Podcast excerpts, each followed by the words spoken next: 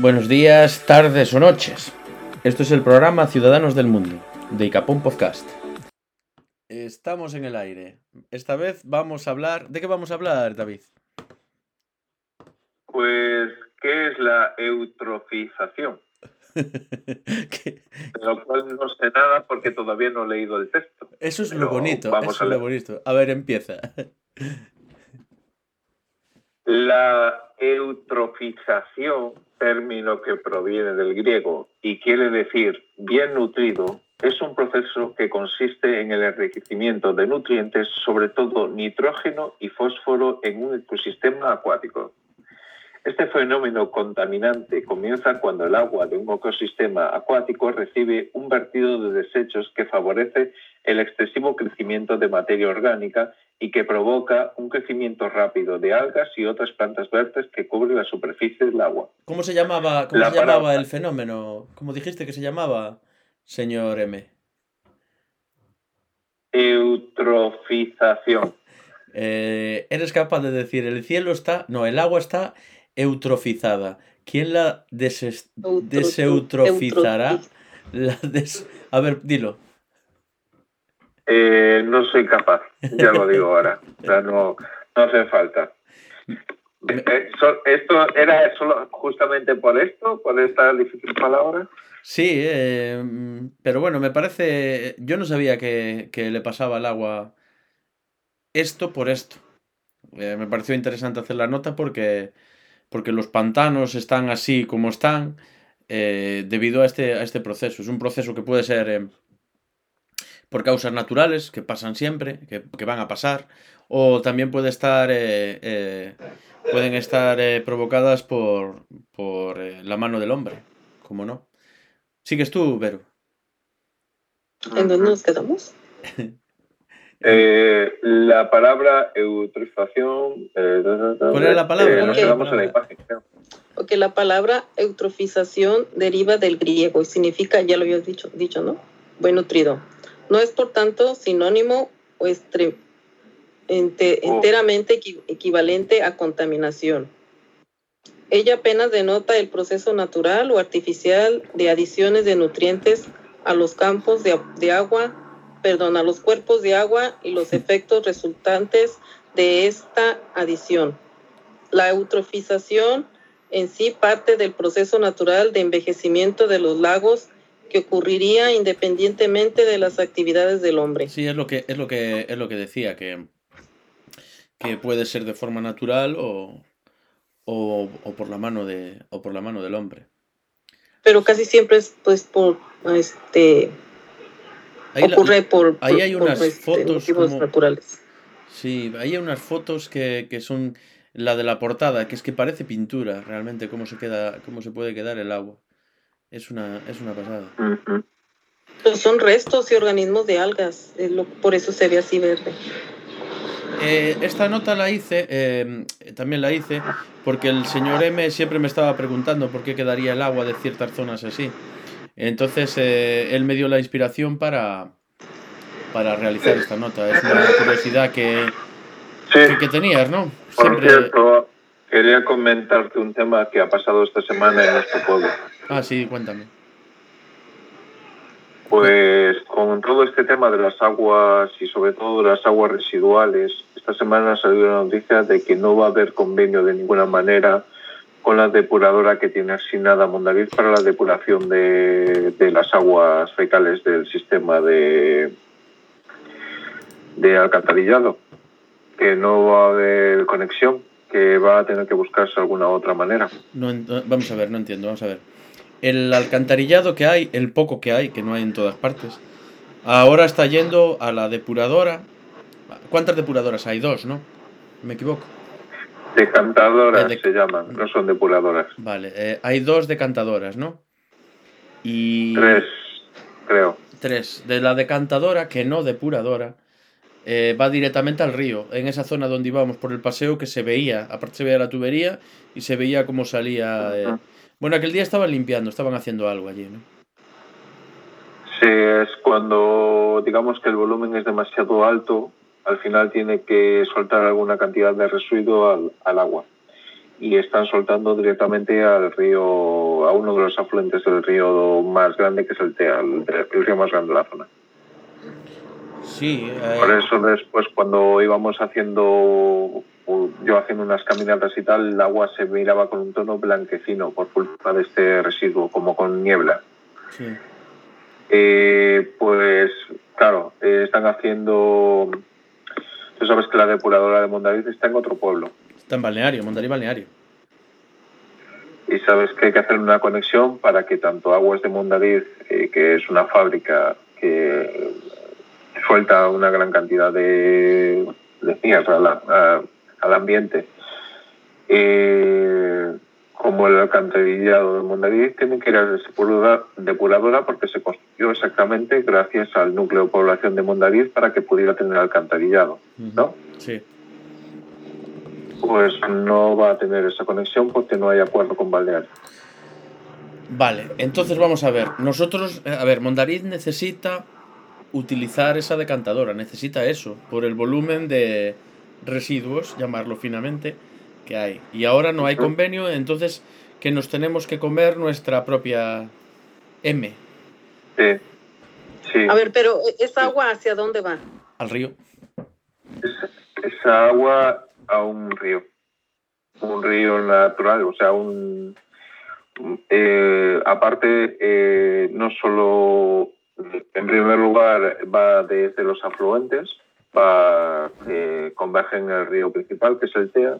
El TEA pasa por Balneario y después de, se dirige hacia la zona de Pontareas. Eh, la depuradora está situada en Balneario. Se supone que debería de tener todo tipo de conexiones ya preparadas para poder reciclar todo lo que es el volumen de Mondariz. Uh -huh. Porque se ha, bueno, se ha puesto allí por diferentes motivos que, que se dieron en la época. Uno de los principales es que un acuerdo entre los dos alcaldes para poder hacerlo allí, no sabemos a cuento de qué, pero sin conexión directa todavía, que ya se haría más tarde. Y ahora tenemos esta negativa de, de conexión entre los dos pueblos. Vamos a ver, la ¿El cuestión... problema es que económico? ¿Ninguno de los dos quiere aportar dinero o, o cuál es el problema? Creo que como la, el uso de la depuradora está en balneario, justamente, el, digamos que son los de balneario los que van a elegir la cantidad y el precio y todo eso. Y es inasumible para los de Mondariz eh, lo que le están pidiendo. Sobre todo cuando está en ese lugar, porque Mondariz dio el ratio de población para poder ir al Estado y que les dieran una depuradora para poder construirla ahí, porque fue construida con fondos del Estado. Pero vamos a ver, a mí lo que me preocupa es que ya de por sí esas decantadoras no daban hecho, porque a la mínima ya desbordaban, es así. Y ahora eh, Mondariz va a quedarse con una menos, con la que, incluso con la más grande, ¿no? Que es la que está en balneario. Entonces, eh, si ya no daban eh, con dos, ¿cuándo hacen la desconexión?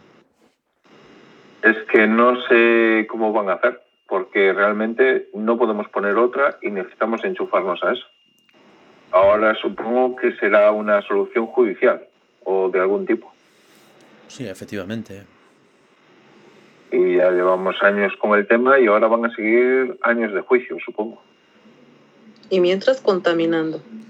No, bueno, son las dos decantadoras que hay, están en funcionamiento. Lo que pasa es que eso ya no, no da lo que, lo que tiene que dar. Tú vas andando por el río y es que lo ves. Es que aquel día, vale, estaban haciendo labores de limpieza. Pero aunque estén haciendo labores de limpieza, tampoco deberían de, de, echar porquería para ahí. Pero es que tú ves, tú ves la tubería, ves el agua limpia de arriba, y luego tú ves la tubería en medio, cómo va soltando ese tipo de materia, sea lo que sea. Que luego igual es algo inocuo para el medio ambiente, pero yo. Yo no me fiaría mucho. Bueno, son desastres naturales que provocamos. Esto Tú- todo venía al tema de la eutrofización, Eutrofización. Sí, seguramente, pues sea, es que una, al final es una de, es una de las eh, de las causas, por lo que veo aquí, mira, eh, una de las causas que están provocadas por la acción humana la agricultura a través de fertilizantes de nitrógeno usados para abonar los cultivos que se filtran a la tierra y llegan a los ríos y aguas subterráneas. Bueno, aquí mm, muchos fertilizantes eh, tampoco estamos utilizando. Aparte de aquí, eh, no sé, ¿qué le echan? Nitramón, le dicen a las patatas y azufre. No, no, no es. Eh, no hay grandes campos en las que pase una avioneta ni un tractor ahí fertilizando. No, eso aquí pues no se ve, es muy local. No, no hay grandes transportes de, de, fertilizantes ni nada de eso. Aparte aquí todavía se sigue utilizando métodos bastante rudimentarios. Hmm. A la hora de abonar los campos y todo eso, no utilizamos abonos ultraprocesados de, de uso industrial ni nada de eso, sino que seguimos abonando cachos de tierra muy, muy pequeños con, con abono natural de casa. Sí, muy orgánico. Sí, reciclamos nuestro. Eh, otro de las causas es la ganadería, los excrementos de los animales que son ricos en nutrientes, eh, sobre todo en, en nitrógeno. Eh, si no se gestiona de manera adecuada, contamina las aguas cercanas, claro. Pero tampoco hay. Aquí tampoco. Bueno, sí hay quien tiene. no, no hay granjas grandes de, de animales, lo que es en Mondariz. No hay. Residuos urbanos. No, tienes que pensar que sobre todo esa contaminación donde vuelcan todo a los afluentes y todo eso, son sobre todo de grandes producciones ganaderas y, de grandes fábricas. Sí. Eh, no, no hay... Luego también residuos urbanos con residuos orgánicos e inorgánicos como detergentes con fosfatos. Bueno, las casas sí que los detergentes que utilizas eh, en tu casa pues sí que vierten, sí que vierte ahí la actividad industrial mediante los vertidos de productos nitrogenados y fosfatados, entre otros muchos tóxicos. Aquí la empresa que lo que hay es un Aguas de Mondariz, que es una empresa de agua, tampoco debería de no debería de verter nada. Es agua, ¿no? ¿Estás grabando? Sí. ¿Estás grabando? Sí. Pues entonces no voy a decir nada. Habla. Ah, mm, es explícito, puedes hablar todo lo que quieras. No, es explícito, pero está con una empresa. No, hay. ¿Sí? Está hablando de una empresa, de una empresa local. Bueno, eh, sus cosas habrá, sus cosas habrá, pero. Pero bueno, es la mayor empresa que tiene ¿Te recuerdas? Todos recordamos una noticia de hace años de un pequeño problema que hubo en Aguas de Mondariz, que hubo un, un pequeño vertido, ¿de acuerdo? Y que arrasó con toda la fauna de... Sí, fue un accidente. Esto pasaría hace unos eh, cuatro, cuatro, años o algo así. Ya, pero aquello fue un accidente. Aquello fue un accidente que no... Que, eh, a ver, una cosa es un accidente y otra cosa es algo que de forma constante esté vertiendo. Ahí. Mm, no tengo conocimiento. Yo no tengo, tengo conocimiento del, de, de que pasó eso, del, de ese accidente que vertió, no sé lo que era, y sí que eliminó la hostia de fauna. Pero fue un accidente. Ahora, de forma constante, no, no lo sé. Que yo sepa, no, lo sé. Sí, sí, sí. bueno, pues eh, te digo, hay, hay cosas que comentar, pero bueno, prefiero no comentarlas. Muy bien, eh, muy bien. Si nos quiere patrocinar a Guardemondariz, eh, ya ven que somos.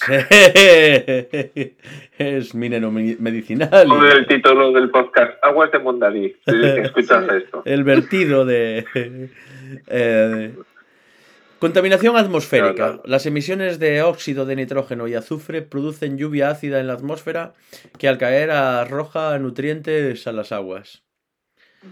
Eh, lluvia ácida aquí. ¿Tú recuerdas, señor M? Yo no, yo recuerdo de la que la gota gorda que moja. Aparte de eso no. Pero nunca te pasó, por ejemplo, que se me puede. unos son las gotas gorras de estas de, tal y de... Yo recuerdo cuando empezaba a llover en septiembre y no paraba hasta marzo. sí, eso, eso pasó. Eso, eso se notaba una vez, hasta marzo, hasta junio. Empezó a llover en septiembre. En septiembre empezó a llover, vale. Que no es tampoco... A ver, es un tópico que llueva mucho en Galicia, ya te lo tengo dicho. Es un tópico. Pero un año, un año, eh, sorpresivamente para todos, pues comenzó a llover en, el mes de septiembre o finales de agosto ya, ¿eh? Yo ya no sé si fue después de las fiestas de Mondariz. Empezó a llover, pero llovía bien, no era mojabobos. Eh, eh, llovía. Bueno, pues, y llovía, llovía, llovía, pues no paró hasta junio. marzo, junio, no, marzo, abril, sí, fue mayo, junio, sí, no paró. Pero seguido, todos los días. Todos los días. Ya está salía. Yo recuerdo en el Faro de Vigo, en el periódico este local, que salían eh, caricaturas y todo de la gente que estaba hasta la nariz. Y era un problema, fue un problema porque, claro, las, con la erosión provocada por la lluvia, caminos y carreteras empezaron a, romperse. Y los alcaldes no daban hecho. Eh, los alcaldes que siempre están mirando por el bien común, aquí los alcaldes es... Vamos, vamos, un saludo a nuestro señor alcalde y a los anteriores, todos que aparte son personas adorables. Todas, ¿eh? de todas partes, pues miran por nuestro bien común y lo pasaban muy mal, lo pasaron muy mal, lloraban, tenían eh, depresiones, vamos, algunos fueron hasta el psicólogo, porque los pobres querían que nosotros nos trasladásemos correctamente por las carreteras, querían, querían nuestro... lo pasaron muy mal. Se me, está yendo la, se me está yendo la olla, ¿verdad? Sí, bastante. Creo que te estás ahí entrando en bucle ya. Sí. Sí. Bueno, pues que las carreteras y los caminos estaban fatal. La lluvia ácida la puede uno detectar fácil. Cuando ves tú los árboles, que a veces la copa del árbol está amarilla y abajo está verde, eso, eso es un sinónimo de que hubo lluvia ácida. O sea, esa parte amarilla fue la que se quemó por la lluvia. Es una causa de lluvia ácida. Sí. La actividad forestal. Los residuos forestales que se abandonan en las aguas se degradan y aportan el nitrógeno y el resto de los nutrientes que la planta tenía de manera natural. Sí, eh, bueno, aquí sí que tenemos este problema, sí que lo tenemos. Y ahí sí que hablo yo de la empresa de ENCE y de Norfolk que trabaja. Aquí tenemos... Em, hay, una, hay una fábrica que se dedica a la elaboración de celulosa y mm, vamos a ver, toda la zona está plantada de. necesitan eucalipto, sobre todo, porque es un árbol que, crece, que crece muy rápido, para talarlo y utilizarlo en el proceso de elaboración de celulosas. Ahí tiene una empresa que. Un árbol que crece muy rápido, muy invasivo y muy destructivo. Necesita mucha agua, muy rápido. Y muy, y muy inflamable también. Sí. Y desertiza, claro, desertiza la tierra en la que está porque porque necesita mucha agua para crecer tan rápido. Aparte que ya deben de estar tratando con estas, con estas razas de, eucalipto para, para que crezca que, para que crezca muy, muy rápido y, y las variarán genéticamente para que incluso sean más potentes. Y ahí sí que hubo veces que eran otras... Em, ahí hay empresas que trabajan para empresas y para otras empresas y a veces no sabes cuáles son, pero sí que hay fertilizantes y a la vez eh, fertilizantes y, herbicidas. Fertilizantes para potenciar el crecimiento de estos árboles y herbicidas para eliminar el resto de, otras plantas y otros árboles que no crezcan al mismo tiempo que los eucaliptos. Todo esto se filtra y va al agua y esto sí que es un problema. Es un problema muy gordo porque hay zonas que las están desertizando. Como Galicia es conocida por porque llueve mucho y su tierra debería ser rica, sin embargo, hay zonas que ya se están notando con tanta plantación de eucalipto que la tierra eh, se está arenando, se está convirtiendo en arena. Esto es, un, esto es un problema ya no de futuro, sino de presente, pero lo que pasa es que eh, esta actividad toda da trabajo a mucha gente y es dinero rápido para comunidades de, para comunidades de montes, que son asociaciones que hay en Galicia que gestionan eh, partes comunes del monte. Eh, estas comunidades em, llegan a acuerdos em, con, con, esta empresa para hacer plantaciones grandes de, eucalipto y así tener una obtener dinero a través del alquiler de estas zonas. Son alquileres que son, son por muchos años, igual por 20 años, es una barbaridad de tiempo. Y en ese tiempo esa empresa pues eh, planta lo que quiere en esa zona que son eucaliptos. Entonces se ve el beneficio rápido de la obtención del, dinero pronto, se ve que hay gente trabajando, mucha gente trabajando en esa empresa y no se mira tanto lo que se está haciendo con esa tierra, que en el momento en que esa tierra no sirva para los eucaliptos, esa empresa se va a ir a otro lado y nos vamos a quedar con esa tierra que no va a servir para, nada. No sé. Este es el problema que, eh, que yo... Sí, porque el eucalipto, su raíz es muy tóxica. Entonces, eh, sí, por eso cuando hay eucaliptos no puede crecer otro tipo de árbol. porque envenena su, la tierra y ese árbol no puede agarrar los nutrientes suficientes. Igualmente el agua la contamina porque como es tóxica, un eucalipto cerca de un río o un lago, el agua no se contamina y hasta los peces se llegan a morir. Claro, nosotros tenemos los nacientes de agua donde está la traída pública de todas partes, eh, están en medio del monte donde suelen estar también eh, este tipo de plantaciones. Es un problema para la potabilidad del agua, ¿no? No cabe duda y es así. Aunque hay leyes que dicen que tienen que haber unas distancias mínimas entre plantaciones y nacientes, en la práctica no se, no se observa. Se observa que están los eucaliptos al lado. Y ya te digo, es un problema, es un problema de. Es un problema social. Un problema social. Con la. Em, es un problema social. Lo que yo veo es que no hay ninguna regulación. No, no se mete para nada Sí, o sea que debe de haber alguna ley, una regulación en donde ciertas tierras las pueden sembrar y otras no. O sea, si tú tienes una tierra, tú la alquilas y no hay nada. Depende de la zona. Que te lo prohíba. Sí, sí, hay regulaciones. Sí. que las hay. Pero hay, hay cosas muy, muy curiosas. Por ejemplo, en, incendios. Eh, cuando arden estas plantaciones o arde el monte, esa madera Creo que en una temporada no se podía vender la madera quemada para evitar, evitar eh, conflicto de intereses. Imagínate, si yo tengo un monte que quemo y luego puedo vender esa madera, igual fomenta que se queme. Pero ahora sí se está vendiendo esa madera quemada. Y esa madera quemada que hay se vende más barata que la madera normal. A ver, sin entrar en teorías conspiranoicas, eh, si hay un monte quemado y vas a vender esa madera que les sirve igual eh, que otra que está sin quemar y se vende más barata, pues alguien puede pensar mal y pensar que hay intereses entre incendios y... Pero bueno, son teorías conspiranoicas que es muy difícil llegar a tener eh, pruebas. Pero bueno. Hace unos años hubo, bueno, todos los incendios provocados que se generaron en dos meses en Galicia. Supuestamente provocados que supuestamente, pero claro, es que seguía un patrón. O sea, sí, eh, tú veías imágenes de tres focos empezando a arder al mismo tiempo, casualmente. El universo tiene casualidades. ¿Eran provocados o eran accidente? Eh, no, eran provocados realmente, porque se veían vídeos. Nunca se llegó a demostrar que fueran provocados, pero cuando como surgían y todo eso, solo podía ser por premeditación. O sea, y se dio los casos incluso de que de, eso, de, contra la gente cerca o de... Lo que pasa es que aquí se utiliza, para, los que utilizan, los que provocan incendios, se utiliza un sistema de encendido retardado.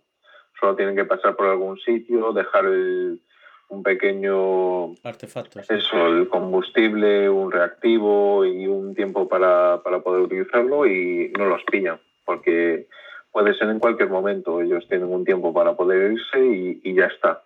No, no, no es que lleguen allí con un mechero y lo prendan. Entonces es muy difícil cogerlos por eso. estos artefactos se han, encontrado, sí, se han encontrado. Eh, casualmente mm. se han cortado estos artefactos en zonas que ha habido un incendio. Y, por ejemplo, en el caso de los bueno, de los bosques de pinos y todo eso, pinos y, eucaliptos. Es que el problema es que arrasan con todo, todo se quema, no para. No para porque es, eh, es el mejor material combustible que hay para poder seguir avanzando el fuego. Y eso, un año que fue incendios provocados durante dos meses, tres meses seguidos, aquello era ver humo en el cielo todos los días, daba igual en qué provincia estuvieras todos estaban ardiendo. Eso fue una, barbaridad. Murió gente. Murieron bomberos eh, apagando. Eh, y esos se no tienen una placa ni tienen una estatua. esa gente murió. Y murió gente. Y murió gente en, coches y atrapados y daba miedo.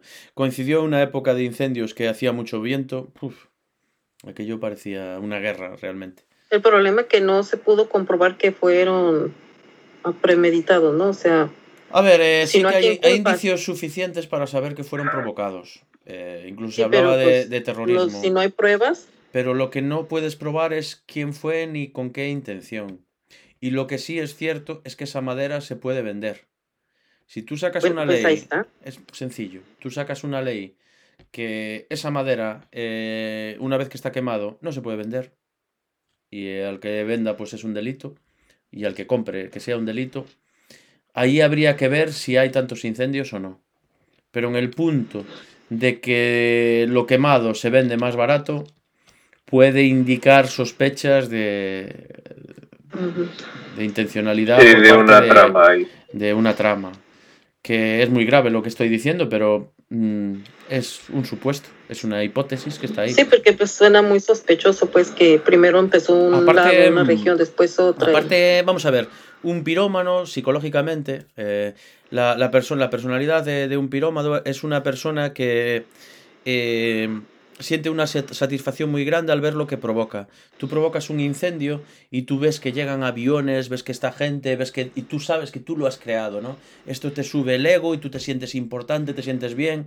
Entonces, es una gente que tiene un problema y lo que hace es con una cerilla y va, es lo normal. Pero estamos hablando de artefactos que tienen un retardado, artefactos que han sido elaborados, ¿sabes? Con mucha premeditación, con, con, con mucha técnica. Y, y eso no, se, no, lo hace, no lo hace una persona con un problema psicológico que simplemente disfruta, ¿sabes? Es distinto, es distinto. No es en el momento que tú te vas ahí y prendes fuego que, que lo ves cuando encuentras eso. Ujú. Es distinto. Y alguien que lo haga por hobby, pues yo por hobby estoy aquí haciendo un podcast. No me pongo a hacer una máquina para dejarla en el monte que me Ya. para provocar un retardo. No sé. Pero un pirómano lo que es es un adicto a, a la sensación y a, y a tal de provocar fuegos y de verlos, ¿qué más? Sí. Es- Sí, sí, se siente, es una obra grande que ha hecho él. Eso lo hice yo. Mira, mira, están aquí por mí. Qué- lo que he hecho. Exactamente, siente una tremenda fascinación justamente por eso que provoca. Y es así como, yo qué sé, no sé. Es, es como alguien que le gusta provocar dolor y daño. Pues, es una psicopatía también, ¿no? Sí, eh, yo quiero, eh, yo quiero comprarle eh, una plantación que tiene el señor M eh, de 100 hectáreas y él, el señor M me lo quiere vender a, a 10.000 euros. Y bueno, yo voy y se la quemo y luego el señor M no le queda más remedio que vendérmela a, a 1.000 euros. Cinco. Porque total ya está quemada. A mí me sirve igual para lo que yo quiero. Es una mm, suposición. Sí, es una técnica de pensada. venta. sí.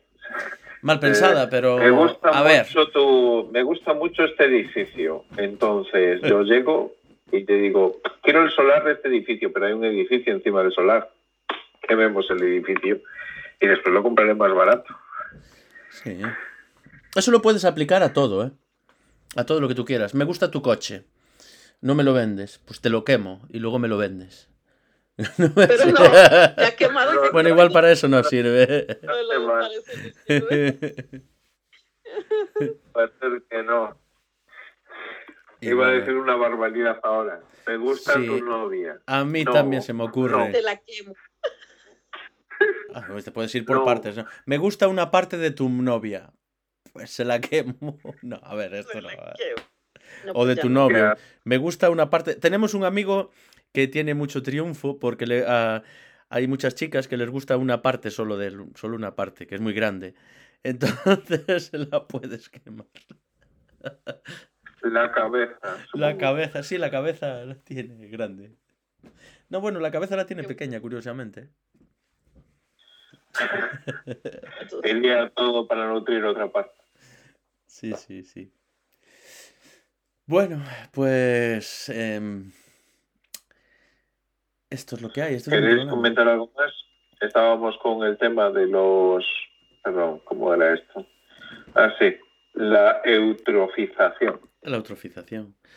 Sí, mira, Eh. en el año 2008 la eutrofización afectaba al 54% de los lagos asiáticos, el 53% de los lagos europeos, el 48% de los de América del Norte, el 41% de los sudamericanos y el 28% de los lagos africanos. El mundo se está pues es eutrofizaciando. El, el mundo se está eutrofizaciando. No, señora Lopo. Estamos contaminando el agua. Estamos contaminando el agua, nos estamos cargando el planeta. Parece que si lo queremos hacer mejor, no vamos a poder. ¿eh? Estamos haciendo muy bien. Me recuerda esto a cuando vi un documental sobre unos ¿qué eran? nenúfares o algo así, unas plantas acuáticas que llevaron porque eran muy bonitas en el año 1800 y algo a Mississippi, ¿puede ser? Eran eunucos. No, eunucos no, son neuru- ¿Es que son ¿Eh? nenúfares o eunucos? Señora Lopón. Nenúfares, Eunucos. nenúfares. Nenúfares. ¿Sabes lo que es un nenúfar? Sí, sí, No. sí. No, yo no. una especie de, de planta acuática. Eh, y se le ocurrió a la élite social de la época, pues eh, para el río Mississippi, llevar unas plantas muy bonitas con unas flores muy bonitas. Y la pusieron y la tiraron en el río y tal. Lo que pasa es que se extendió 50 años después, se había extendido tanto toda esa plantación que estaba asfixiando a todo, todo lo que era el río porque no tenía Para respirar. No había, eh, no había ningún depredador natural que se alimentase de eso. Entonces era un ecosistema muy favorable para ellos y empezó a comer todo el río. Y claro, no, se, no había tal cantidad que era imposible de dragar el río y sacarlo todo de una vez para que no se siguiera extendiendo porque se seguía extendiendo. Y al final lo que estaba provocando era eso, la asfixia de peces y tal, porque eso tiene una repercusión después en, en el agua y en la vida ecológica de todo ese río que no conocíamos. Y creo que el problema se solucionó años después porque lo están dragando y utilizando eso eh, eh, industrialmente para fertilizante. Es una aprove- O sea, para fertilizante. Quedó todo en fertilizante, vaya. Sí, pero aún sigue existiendo esa planta sin depredador. Eh, Tú te sabes la historia de, por ejemplo, cuando... Eh, ¿Cómo era? Eh, Escobar El Eh, narcotraficante. compró eh, eh, sí, Escobar compró los hipopótamos y los dejó sueltos por Colombia. No. Que hay una población, creo que ahora de casi 50 hipopótamos en los ríos de Colombia. Compró hipopótamos y los soltó en Colombia. ¿Para qué? Los compró como mascotas. Narcotraficante. Como yo tengo los Sí. gatos, él tiene, él tenía hipopótamos. Y ahora hay una población grande de hipopótamos en Colombia. Sí, son cosas que hacemos en ese sentido. Los soltó o se escaparon porque los tenía en su finca y se empezaron a reproducir y ahora hay una población, creo que eran de 50 hipopótamos, que son unos animales súper peligrosos Sí. En los ríos. O sea, tú vas tranquilamente pescando y de repente aparece un hipopótamo y ahí ya te se, se te fue... Porque son terriblemente territoriales también. Anda. Estoy viendo una noticia que dice: ¿Por qué científicos en Colombia quieren matar a los hipopótamos de Pablo Escobar? Bueno, querían primero eso, cazarlos eh, mediante tranquilizantes y después, eh, ¿cómo se dice? Eh, castrarlos, ¿no? Eh, Bueno, sí, que no puedan reproducirse para que sea la última población ya. Aquí lo que dice es que este tío tenía un zoo privado y entonces compró Sí. hipopótamos. Y ahora que estos hipopótamos, la población de hipopótamos se está extendiendo por una de las principales vías fluviales del país, el río Magdalena. Están, los tíos se están dando bien, los hipopótamos ahí. A mí me gustan, son bonitos los hipopótamos. ¿Ha pro- ¿Has probado la carne de hipopótamo? ¿Habéis probado la carne de hipopótamo? La carne Se de... come. Se come, se come. Yo en... em, hay un restaurante famoso en Portugal que se llama El, El Escondidiño, donde allí probé la carne de hipopótamo y la carne de, de cocodrilo también. Pero la- y también en, eh, no he ido do Crego, hacían carne de, de hipopótamo. No, no puede ser. O sea, no hay tantos hipopótamos. Eh, hombre, a mí me dijeron que era hipopótamo. Si a lo mejor era femia, era hipopótama. Pero... Pero sí. Seguro que no era un cerdo muy gordo. No lo sé. no lo sé. Eh, aquí le, le llaman los hipopótamos de la cocaína. Sí, señor. Eso está muy bien. Tú sabes que, por ejemplo, eh, bueno, hay muchos animales que a priori parece que no, pero sí que se utilizan para consumir, como la avestruz. Sí, la avestruz sí, sí, la carne de avestruz sí. Huevo de avestruz, hay que tener mucho, mucho, mucho saque para tomarse solo un huevo de avestruz. Sí, sí, sí. Aquí hay granjas de avestruces. Eh, yo tenía, te- tenemos un amigo en común, eh, ahora no voy a decir su nombre, que le quería, eh, hubo una temporada hace 20 años o así, que estaban de moda empezar a la gente a comprar avestruces para, para criarlas y nos fuéramos a ver una avestruz. Y este quería, a su abuelita, quería regalarle un- un- una cría de, de avestruz pequeñita, pero le quería decir para hacer una broma que, que era, que era un pavo, que era un pavo. Y que para que la abuela cuando veía que ese, aquel pavo empezaba a crecer, a crecer, a crecer, a crecer, decía, vaya monstruo de pavo que tengo. bueno, era una gracia. Bueno, y bueno, sí se las regaló, ¿no? No, no, no, no, lo porque eran caras, ¿eh? Aquello de aquello. Te hablo de hace 20 años. Hace 20 años eh, la gente empezó a comprar, eh, empezó como una moda de, de pillar avestruces. Hay gente que todavía las tiene, pero la mayoría ya no lo dejó. Yo me acuerdo de que había avestruces, incluso había un pequeño corral en el castillo de Villa Sabroso donde había avestruces. Avestruces. Y aquí en Frades, en la zona de Quintans, había alguien que tenía avestruces. Sí, aquí también hay, aquí también, aquí también hay. Y creo que todavía las tienen, la verdad. Mm, No sé. Pero bueno, ya no es la moda que hubo en aquella. Hubo un boom de avestruces. Hubo gente que quería retirarse, jubilarse ya a base de... Gracias a las avestruces. Como con los kibis. Cuando todo el Aquí mundo hay, hay empezó a granjas, comprar pero planta de kiwi. utilizan mucho su piel. Su piel. La piel de Utilizan la piel de avestruz. Pero Sí, para, para Pero algo de índole sexual o zapatos, Ah. zapatos, bolsos. Ah, vale. Ca- Una ajá, piel que sí. es muy fácil de curtir, por lo que veo. Sí. Por eso hay muchas granjas de avestruz. En algunas venden los Ah. huevos también. Sí, aquí se utilizaba sobre todo. Pero lo que pasa es que, claro, la puesta de huevos no sé cómo es una avestruz. Supongo que no es como una gallina normal. Hay una puesta de huevos a lo mejor al año y listo. O sea, no, no sé cómo va la historia. Pero aquí, sobre todo, te ofrecían carne de avestruz y cosas así. Y Sí. huevos de avestruz. Dicen que la carne era un de- animal para consumo alimenticio. Sí, que todo. la carne de avestruz que es bastante sana, que tiene poca grasa y mucha proteína. Está bien. Como el pavo. Como el pavo, debe ser muy parecido al pavo. No sé, yo no. Que yo sepa, no he probado eso. Eh, es- es un animal muy. Es un animal muy nervioso y con muy mala hostia también. Sí, tienen, tienen, tiene mala leche. Tiene mala leche. Debe ser eh, eso meterlas en. Yo creo que para meterlas en el, en el transporte era, era bastante complicado. Es un bicho grande, ¿eh? Un avestruz. Los más Hombre, si te hacer carre- Una patada de avestruz te puede matar. La patada de avestruz. Son karatecas, cabrones. Sí, es como. Hacen la técnica, una avestruz haciendo la como- técnica grulla, se me está ocurriendo. Pero eso piensa que es como. Eso es como si te pega una patada un canguro o algo así, ¿sabes? Eso son piernas que están ahí para. Eso. Esos son, esos son, están hiper desarrollados. Eso te da una Sí. patada y te revienta. Con una costa de caballo casi. Pues sí, Y aparte van con garras. ¿eh? También, sí. tienen, tienen. Bueno, pues nada, eh, yo creo que lo podemos dejar, eh, lo podemos dejar por aquí para eh, grabar ya el siguiente podcast.